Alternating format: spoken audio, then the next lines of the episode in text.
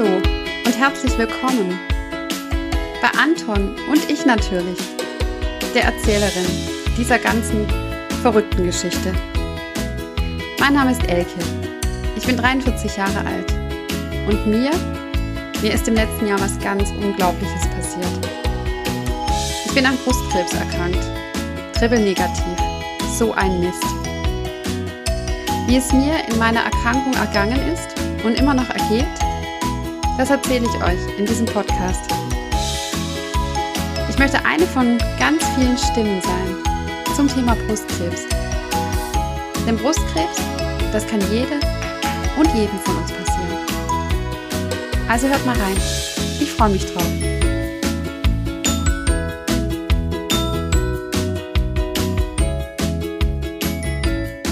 Hallo und herzlich willkommen zu Anton und ich. Ich grüße euch ganz lieb heute mit einem Thema, das mich persönlich sehr anmacht.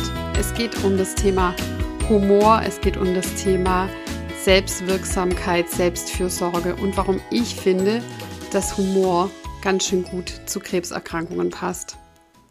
Manch einem bleibt ja bei dem Thema Humor und Krebs echt auch das Wort im Halse stecken. Ich kenne ganz viele aus meinem Freundes- und Bekanntenkreis, die sich ganz vorsichtig vorantasten und sich überlegen, darf man eigentlich mit jemandem, der Krebs hat oder der jemals Krebs hatte, jemals über das Thema Krebs lachen? Gibt es da irgendwas Witziges dran und hoffentlich trete ich nicht in irgendein Fettnäpfchen rein?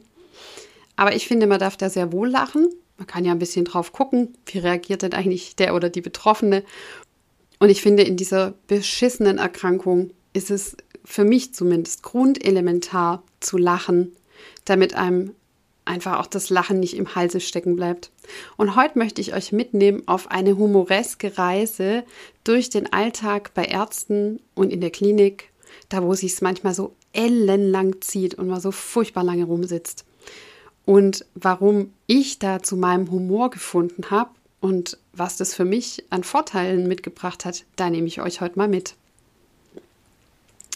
Es gibt ein Zitat, das heißt, Humor hilft mir, die Welt ein bisschen besser zu ertragen.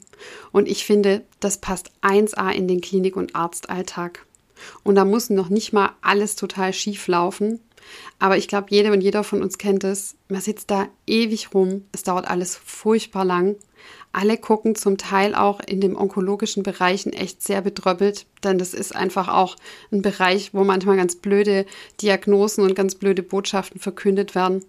Und manchmal gibt es aber auch urkomische Situationen. Ich weiß nicht, wie es euch gegangen ist am Anfang eurer Erkrankung, aber ich bin so richtig aus dem Leben geplumpst. Ich bin aus dem Beruf rausgeplumpst. Ich bin irgendwie aus meiner Alltagsrolle rausgeplumpst. Ich bin aus meiner Rolle als Freundin, als Mutter, als Partnerin so einfach rausgeplumpst. Und auch als es dann an die vielen Klinikbesuche ging, sei es zu den Vorgesprächen von der Diagnose, sei es dann die Chemotherapie, die OPs, die sich angeschlossen haben. Ich bin irgendwie am Anfang aus meiner Rolle geplumpst. Und ich habe es euch ja auch mal erzählt, ich komme aus dem medizinischen Bereich und ich hatte am Anfang wirklich Schwierigkeiten, diesen Gap zu überspringen, dass ich plötzlich nicht mehr Kollegin bin, sondern dass ich Patientin bin. Und für Patienten gelten ganz neue Regeln. Ich bin von mündig zu unmündig, von selbstbestimmt durch viele lange Wartezeiten zu fremdbestimmt geworden. Auch so die Wartezeiten, wo man auf Ärzte wartet, wo man auf Diagnosen wartet, wo man auf Befunde wartet, wo man auf Blutwerte wartet. Es kam mir vor wie ein ewiges Warten.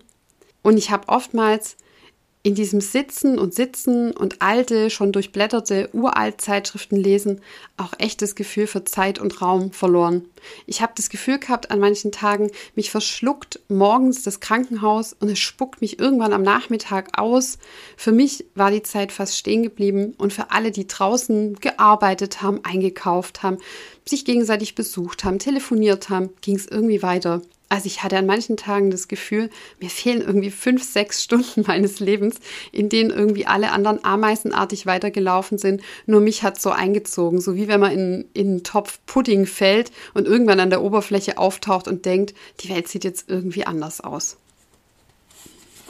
Ich hatte zu Anfang tatsächlich, obwohl ich sehr lange schon im klinischen Bereich arbeite, ein paar entscheidende Denkfehler gehabt. Und die habe ich mir heute mal zusammen notiert und dann nehme ich euch einfach mal mit. Mein erster Denkfehler mit dem Beginn meiner Erkrankung und auch mit dem Langstreckenmarathon der Arztbesuche und der Krankenhauswartebereiche, der war schon derjenige, dass ich gedacht habe, ah ja klar, es gibt hier doch ganz klare Regeln. Also zum Beispiel First in, First out. Wenn ich morgens ganz früh komme und ich sitze da in diesem Wartebereich, dann bin ich auch die Erste, die drankommt, die Erste, die dann das Arztgespräch hinter sich bringt und vielleicht auch die Erste, die wieder aus dieser Klinik rausgeht. Fehler, kann ich jetzt schon mal sagen. Ich hatte im Verlauf ähm, meiner vielen Wartezeiten in diesen Wartebereichen oftmals die Logik völlig also, nee, ich habe eigentlich gar keine Logik mehr drin gefunden, weil ich dachte, hä, die neben mir, die kamen doch ewig spät und wieso sitze ich eigentlich immer noch da? Das kennt ihr vielleicht auch, dieses Gefühl. Ich glaube, die haben mich jetzt irgendwie vergessen. Und dann sitzt man da und knetet so ein bisschen auf seinem Stuhl. Und dann nimmt man nochmal eine von diesen angebrauchten, angewetzten, angeblätterten, angespeicheltfingerten Zeitschriften und denkt so, ja, ich will ja nicht meckern hm, wenn ich da jetzt vorne antanze und sage, haben Sie mich vergessen? Und dann gucken die so böse. Und dann wartet man nochmal. Und dann wird noch einer vor einem aufgerufen, der irgendwie gefühlt viel später kam. Ja, und da ist mir aufgefallen, irgendwie dieser Krankenhausalltag, der hat keine klare Regel, die ich hier entkodieren kann. Kein First in, First out. Der zweite Fehler, den habe ich euch auch schon öfters mal an der einen oder anderen Stelle mit einfließen lassen, ist der, dass ich dachte, wir können doch alle auf kollegialer Ebene miteinander sprechen. Also, wir können doch alle sprechen wie Erwachsene. Das Problem Krebs, das liegt hier halt auf dem Tisch, das ist dokumentiert in der Akte, aber wir können doch einfach alle so weitermachen, als ob nichts gewesen wäre, beziehungsweise als ob wir alle Menschen gleicher Klasse sind. Und da musste ich mich an mancher Stelle einfach auch wieder in die Reihe einsortieren, zu verstehen, es gibt einen Arzt, es gibt einen Therapeuten, es gibt Pflegekräfte und dann komme ich, der Patient. ja, die vierte Falschannahme, die mir im Verlauf meiner Erkrankung bewusst wurde, war die schonungslose Wahrheit. Also ich hatte manche Ärzte, manche Schwestern, die einfach, und das ist sicher auch der Zeit geschuldet, ähm, in welcher Schlagzahl im Gesundheitsbereich einfach Menschen durchgeschleust werden, war diese schonungslose Wahrheit. Also ich als Patientin ziehe mich da aus, splitterfasernackt, in der hübschen Buchse, die ich mir morgens noch ausgewählt habe, noch geguckt, irgendwie Haare rasiert, alles tipptopp. Und ich lieg da und es läuft eine Sonographie und der Arzt sagt einfach mitten ins Leere dieses Raumes, Ihre Blase ist voll, gehen Sie mal aufs Klo. Oder ich habe ein Vorgespräch für meine Brust-OP und der Arzt fummelt da mit seinem schwarzen Edding an mir rum und malt mich voll wie Picasso, wo sich manche von uns ja auch die Frage stellen, ist der wirklich Arzt oder hat er sich morgens einfach einen Kittel angezogen und macht sich einen Scherz draus mit seinem schwarzen, nicht wasserlöslichen Edding da an einem rumzumalen? Und dann tippt und drückt und zieht und macht er an meinen Brüsten und sagt, naja, also perfekt, also perfekt sind die ja auch nicht, Frau Kückmann. Ja, finde ich auch ganz schön schonungslos. Aber wie gesagt, die Patienten-Arzt-Beziehung, die hat einfach manchmal nicht so viel Zeit. Da muss man schon auch beschleunigt auf die Intimbereiche einfach eingehen, denn wir haben ja gar nicht so viel Zeit für die Kennenlernphase. Also wenn wir jemanden kennenlernen würden, frisch, und uns überlegen, wollen wir mit dem unser Leben verbringen und der erzählt uns schon beim ersten Date, deine Blase ist voll und beim ersten Ausziehen sagt er, deine Brüste sind aber auch nicht ganz symmetrisch, oder? Was würden wir machen? Wir würden ihn rausschmeißen. Was machen wir bei Ärzten? Wir müssen sie einfach behalten. Ja, und da schließlich auch meine fünfte Falschannahme in Bezug auf Patienten, auf Ärzte, auf Kliniken an. Das Thema schamlos. Sobald man die Schwelle einer Klinik übertritt, sobald man in Praxen geht, dann gibt man eigentlich sein Schamgefühl am besten am Eingang ab und sagt, ach komm, da pfeife ich drauf.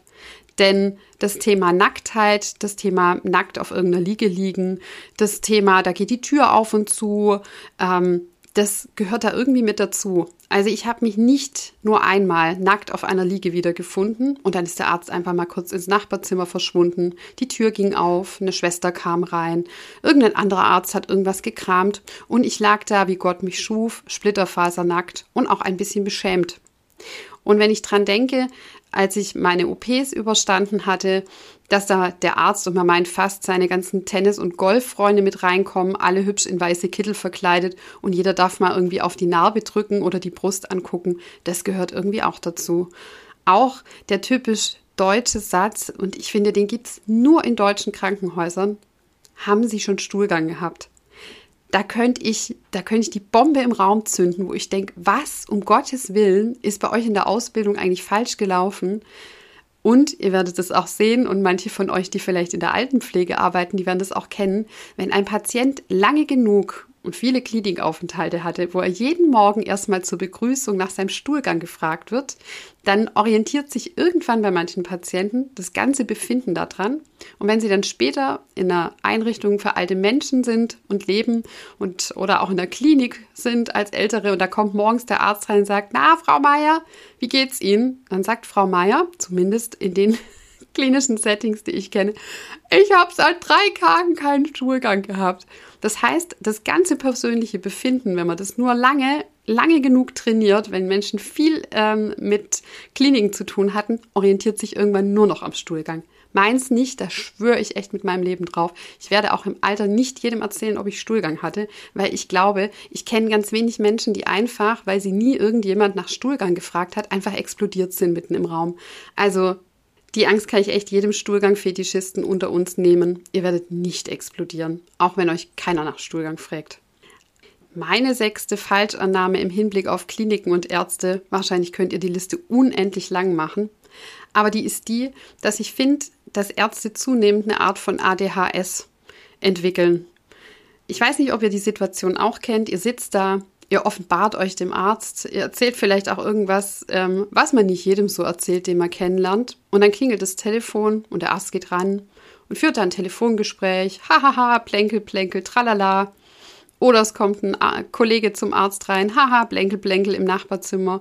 Oder der Arzt geht auch kurz mal raus. Ahahaha, blänkel, blänkel. Und ihr liegt da irgendwie nackt oder erzählt gerade von Stuhlgangproblem ja, finde ich echt auch den Oberknaller. Ich finde, da lässt man irgendwie echt auch die Würde am Eingang hängen. Wenn wir da reinkommen, wir sind ja alle Menschen, die im Leben stehen, die beruflich schon was gewuppt haben, die vielleicht Kinder aufgezogen haben, Häuser gebaut haben, äh, Haustiere trainiert haben, äh, Dachrinnen repariert haben, mit dem Schlagbohrer irgendwelche schweren Bilderhaken aufhängen könnt. Und dann sitzt ihr da und erzählt von euren Problemchen und dann verschwindet euer Gegenüber einfach mal kurz plänkel, plänkel, und kommt wieder zurück und sagt, wo waren wir stehen geblieben? Man muss sich doch da auch fast fragen, was kommt denn als nächstes? Hat er irgendwie eine Kamera auf der Stirn und äh, sendet irgendwie das Arzt-Patientengespräch direkt in den Hörsaal für die Studenten? Ich schalte mal kurz auf laut, Frau Kückmann. Oder auch ins Wartezimmer, dann können sich vielleicht ein paar andere Patienten daran beteiligen, machen wir so eine Art Quizshow. Was ist eigentlich los? Und an solchen Situationen habe ich mir oft gedacht, wenn ihr ein Autohaus wärt, ich würde hier kein Auto mehr kaufen. Wenn ihr ein Schuhladen wärt, ich würde echt in den nächsten gehen. Aber es ist halt die Klinik, es ist das Krankenhaus, es sind die Ärzte, wir sind irgendwie auch abhängig. Und da kann man sich jetzt echt die Haare raufen und denken, ich wünsche euch echt den Schimmel an den Pimmel. Oder man macht es einfach mit Humor. Ich weiß, dass ich am Anfang meiner Erkrankung, obwohl ich ein sehr humorvoller Mensch bin, dass mir da echt das Thema Humor im Halse stecken geblieben ist. Also die ersten Wochen bei der Diagnose und Nachdiagnose, bis es dann auch losging mit der Chemo, da bin ich eher wie so ein paralysiertes Häschen durch die Landschaft gerannt und habe nur gedacht, oh Gott, wir werden alle sterben. Bitte frag mich einfach nur nach meinem Stuhlgang und nicht nach meinem Tumor. und dann hatte ich mich berappelt und habe gedacht, Elke, Halli, hallo, wo bist du denn? Und ich habe mich wiedergefunden. Und ich möchte euch heute mal ein paar humoreske Szenen aus meinem Klinikalltag vorlesen. Die habe ich nämlich in meinen Familienblog damals getackert. Manchmal bin ich echt so richtig wutentbrannt nach Hause, habe gedacht, ich muss da mal kurz einen Blog-Eintrag machen. Und manchmal, und Gott sei Dank hat es überwogen, bin ich sehr schmunzelnd nach Hause von meinen langen Kliniktagen, von der Zeit, in der mich die Klinik einfach verschluckt hat und abends wieder ausgespuckt hat. Und was mir da alles passiert ist, da lese ich euch jetzt mal ein bisschen was vor. All jede von uns, bei denen eine Chemotherapie ansteht, die haben ja davor, zumindest diejenigen, mit denen ich mich unterhalten habe, den Termin beim Kardiologen, also beim Herzspezialisten. Der macht ein Echo vom Herz und guckt, ob mit dem Herzen alles in Ordnung ist. Denn die Chemotherapie ramponiert alle Arten von Schleimhäuten, weil da schnell teilende Zellen drin sind, die sich genauso schnell teilen wie die Tumorzellen. Und somit ist natürlich auch die Schleimhaut unseres Herzens, die in unsere Herzkammern auf, auskleidet, natürlich auch prädestiniert dafür, Schaden anzunehmen. Und da muss man sich natürlich als Klinik auch absichern. Nachher kommt da jemand und bringt schon völlig ramponiertes Herz mit und sagt am Schluss, das war aber die Chemotherapie. Geht's zum Kardiologen und der macht ein Herzecho. Und so war dann auch mein erster Termin beim Kardiologen doch recht spannend. Ich bin da auf zwei ganz goldige Ärzte gestoßen und das erste war schon, das Thema Vorstellung, naja, das ist irgendwie ausgefallen. Also sich dem Patienten vorzustellen, zu sagen, wer man ist, was man da tut, was auf einen zukommt, das also ist überspannt, das müssen wir auch alle verstehen. Das überspannt ja schon oft den Rahmen. Also hieß es nur obenrum ausziehen. Der Raum war winzig klein. Noch zwei Krankenschwestern sind da immer rein und raus und haben irgendwelche Geräte geholt und sind da über mich drüber geklettert. Und ich lag da mit nacktem Oberkörper in so einem recht zugigen Räumchen drinne und musste mich aber auch gar nicht weiter genieren, habe ich kurz darauf festgestellt. Denn die beiden Ärzte, die waren weitaus mehr an sich interessiert als an mir. Der ältere Arzt, der mich untersucht hat, der hat einen richtig süßen Lispler gehabt. Der hat dann immer gelispelt und dann hat sich der jüngere Arzt irgendwann zu Wort gemeldet, während der ältere da mit dem Schallkopf und ordentlich Gleitmittel über mich drüber schraffiert hat. Der hat eine so fiepsig hohe Stimme gehabt. Und die beiden haben sich richtig nett über ihren Abend unterhalten und was sie kochen. Und ich habe beinahe gedacht, ich schalte mich zwischendurch mal ein und gebe noch ein paar Tipps, wie man den Schmorbraten denn auch wirklich schön gut kriegt im Römer. Aber da habe ich mich zurückgehalten. Und ähm, so ging es eigentlich bei meiner kardiologischen Untersuchung mehr um den Schmorbraten im Römertopf als wirklich um mein Herz. Aber im Nachhinein, das kann einen ja auch sehr beruhigen, indem man einfach weiß, anscheinend scheint an meinem Herz alles in Ordnung zu sein, denn die beiden haben beschlossen, dass sie dem Schmorbraten mehr Raum geben. Und so bin ich dann irgendwann mit diesen harten Tüchchen in der Hand, habe ich da dieses Gleitgel von mir wieder runtergefummelt, während die beiden Ärzte dann noch besprochen haben, ob sie eher einen Salat reichen oder lieber nur Nudeln. Ich finde, das muss man auch im Vorfeld besprechen, denn die sind bestimmt danach gleich einkaufen gegangen. Also ich hatte auf jeden Fall meinen Spaß und habe mir gedacht, Vielleicht ist es ja ein ganz gutes Zeichen, wenn der Schmorbraten mehr Raum einnimmt als mein Herz, dann scheint mit mir alles in Ordnung zu sein. Viel schlimmer ist es doch, wenn der Arzt plötzlich diese Sorgenfalten auf die Stirn wirft und ganz ruhig wird und an selber Stelle ewig lang verharrt und einen dann so anguckt mit so einem Totengräberblick, so, es ist ernst. Dem war nicht so. Trotzdem, so ein bisschen mehr Zuwendung für mich. Ich meine, so eine kardiologische Untersuchung, die kostet ja auch ganz schön Geld, zahlt ja meine Kasse, also irgendwie auch ich, hätte ich mir eigentlich schon gewünscht. Eine ganz andere Situation war dann die, als ich mich in der Onkologie angemeldet habe und es langsam mit der Chemotherapie losgeht. Da trifft man ja relativ unterschiedliche Berufsgruppen. Und am Anfang ging es mir natürlich wieder so, dass ich dachte, ha, alles Kollegen, wir können ja gern auf Augenhöhe. Ganz schnell habe ich begriffen, dass es hier eine ganz klare Hack- und Rangordnung gibt, bei der ich als Patientin schon auch wertgeschätzt wurde, aber eben auf meinem Platz, den ich in diesem Team- und Professionenkomplex eben auch zugewiesen bekomme. Und am Empfang, ich weiß nicht, ob es bei euch auch so war, man hat ja immer so einen Empfang, wo man sich anmeldet, wenn man zur Chemotherapie kommt. Da saß eine Dame, und die habe ich schon relativ früh Frau Werwolf genannt. Und mit der hatte ich echt meinen Spaß. Ich lese euch vor aus meinem Blog. Am Empfang der ambulanten Onkologie sitzt Frau Werwolf. Klammer auf, Name wurde von der Redaktion geändert, Klammer zu. Sie ist der Pitbull im Revier. Keiner kommt an ihr vorbei. Wahrscheinlich würde der Laden untergehen, wenn sie nicht ihr Organisationstalent und ihre Führungsqualitäten täglich unter Beweis stellen würde. Mit einem Gesichtsausdruck der Marke Wer stört, schreckt sie die ersten Patienten bereits vor der ersten Fragestellung ab. Andere nordet sie mit kurzen Ansagen ein. Der leitende Oberarzt, fachlich durchaus ein schlauer Fuchs, sitzt neben ihr und hechelt wie Lassie. Auch er hat wohl keinen Bock auf unnötigen Stress. Ich glaube, wir werden noch viel Spaß miteinander haben. Und den hatte ich mit Frau Werwolf. Denn mein nächster Blog-Eintrag befasst sich wieder mit ihr. Frau Werwolf hat heute ihre Tabletten genauso rechtzeitig genommen wie ich. Wisst ihr ja, morgens die blaue. Sie hat mir einen ausgeglichenen und stabilen Eindruck gemacht, wie Zahlzeichen ohne Befund, adäquates Reizreaktionsverhalten. Würde sagen, die Medikamente können genauso weiter verabreicht werden. Super, Frau Werwolf. Geht doch. Bis nächste Woche. Denn wir hatten jede Woche ja zur Chemotherapie das Vergnügen miteinander. Eine Woche später wieder ein Eintrag in meinem Klinik-Gossip-Blog, auch wieder über Frau Wehrwolf. Frau Wehrwolf gibt alles. Gestern habe ich zweimal mit Frau Wehrwolf zu tun gehabt. Heute Morgen habe ich ganz schuldbewusst bei Frau Wehrwolf angerufen. Ich hatte gefrühstückt wie ein großer und dann ist mir später aufgefallen, dass ich ja eigentlich zur Blutentnahme sollte. Womöglich nüchtern? Ich habe dann rumgedruckst wie ein Schulkind und dann doch angerufen, um zu fragen, ob ich da jetzt was falsch gemacht habe. Habe ich nicht. Aber gefreut hat sie sich schon, dass jemand unterwürfig bei ihr ankriecht. Die Revanche kam dann aber postwendend. 11.30 Uhr. Frau Wehrwolf ist auf dem Anrufbeantworter. Keifend fragt sie nach meinen Blutwerten, die mein Hausarzt ihr faxen sollte. Und die immer noch nicht da seien. Ich rufe zurück und erkläre in medizinprofimäßiger Ruhe, dass diese auch noch nicht bei ihr sein müssten, da ich ja erst am Mittwoch und nicht, wie fälschlicherweise von ihr gemeint, am Dienstag zur Chemo komme. Dann ist sie doch eingeknickt, hat sich entschuldigt und gemeint, sie hätte was durcheinander gebracht.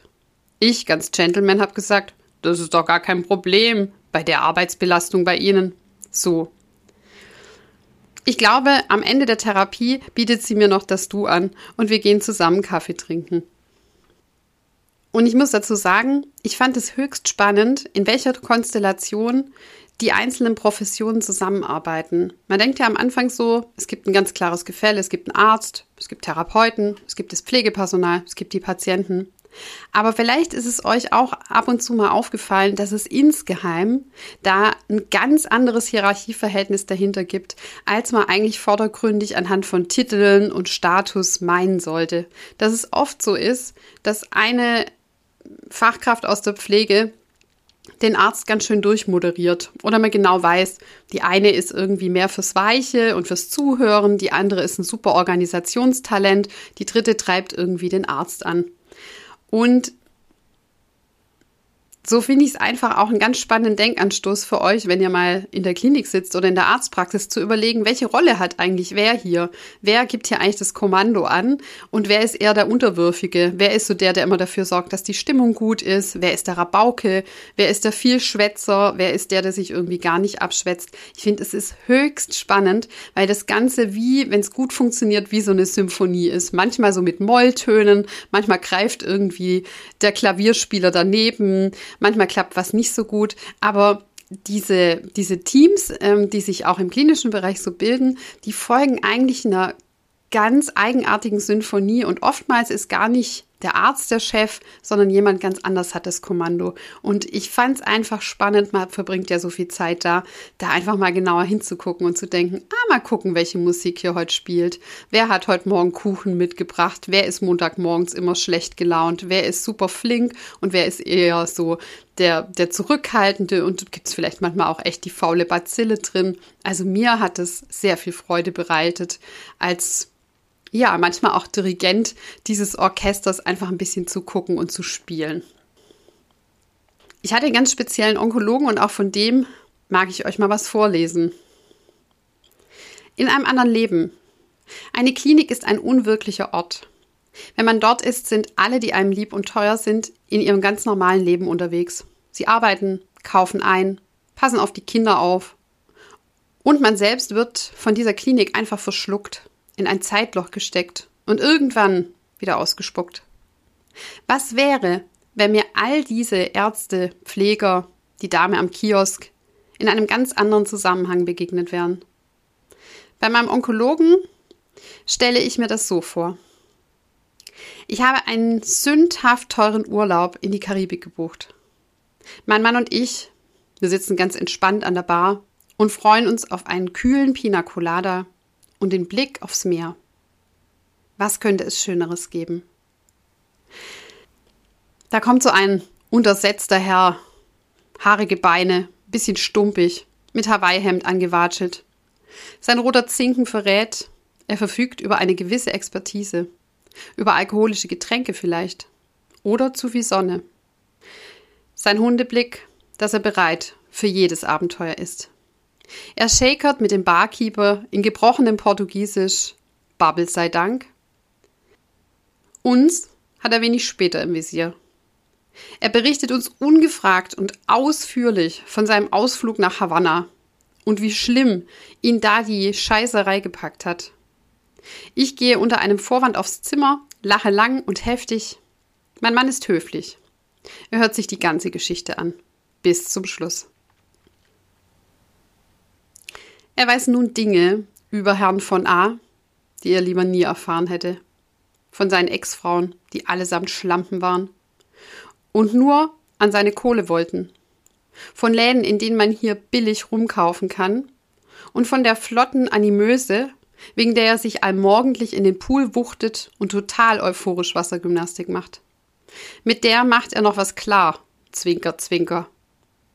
Und dann macht er sich von dann, kleckert die zwei Cocktails über sein Jürgen von der Lippe Gedächtnishemd und watschelt davon. Herrlich, diese Vorstellung.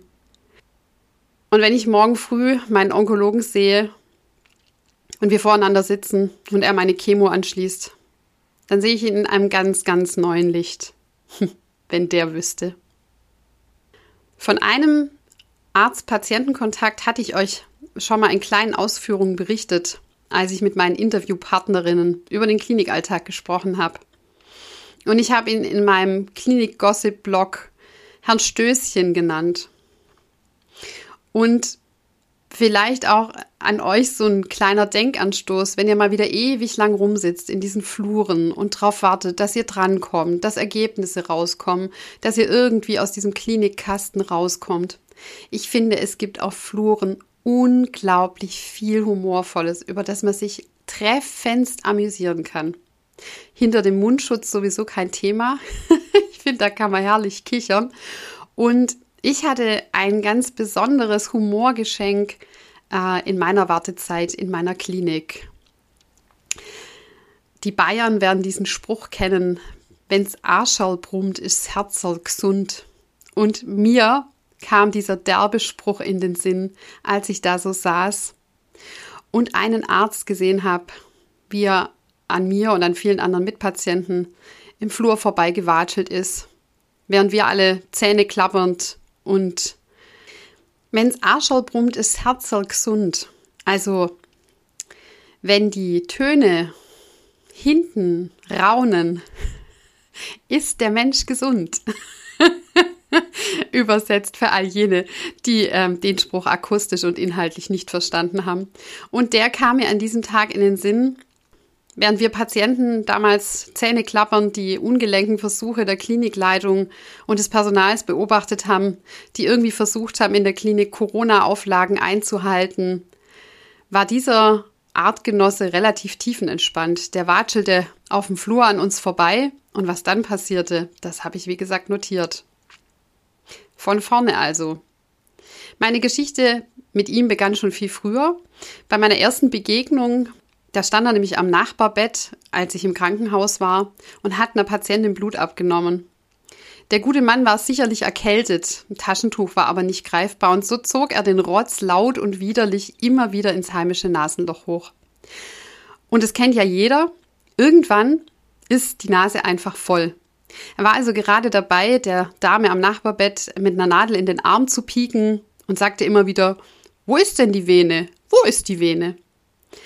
Vielleicht ein international bekanntes Ritual, bei der man das Gefäß letztlich dazu bringen will, hervorzutreten und zu sagen, hey, du blinde Kuh, hier bin ich. Und dann passierte, was passieren musste. Er nieste die arme Patientin laut, feucht und mit großer Streukraft an. Äh, dachten wir alle im Zimmer. Der Doktor machte in einer Seelenruhe weiter, als ob nichts passiert werde. Keine Entschuldigung, gar nichts. Ja, und heute früh habe ich ihn dann schon weiten in der Onkologie gesehen. Habe ein paar zusätzliche Meter Abstand gehalten. Sicher ist sicher. Und als er dann gerade am Türgriff zum Übergang in die Gynäkologie war, da passierte es. Erst den Rotz hochziehen, Kurz innehalten. Die Stille vor dem Knall. Ratsch, ratsch. Und nochmal Stille. Und dann zum krönenden Abschluss der Sonate ein fetter Furz. Ich kann es nicht anders sagen. Jegliche Verschönerung des Erlebten in höflicher Ausdrucksweise liegt sowohl mir wie auch vor allem der Situation fern. Wir Onkodamen haben dann alle peinlich berührt weggeschaut und unseren wenig hilfreichen Mundschutz zurecht genestelt. Wenn der mal das Motto Hakuna Matata für sich nicht verstanden hat, also wenn ich ein Coronavirus wäre, dieser wird, wäre mir eindeutig zu eklig. Und auch in meinen weiteren Klinikbesuchen bin ich dem Herrn Doc noch öfters begegnet.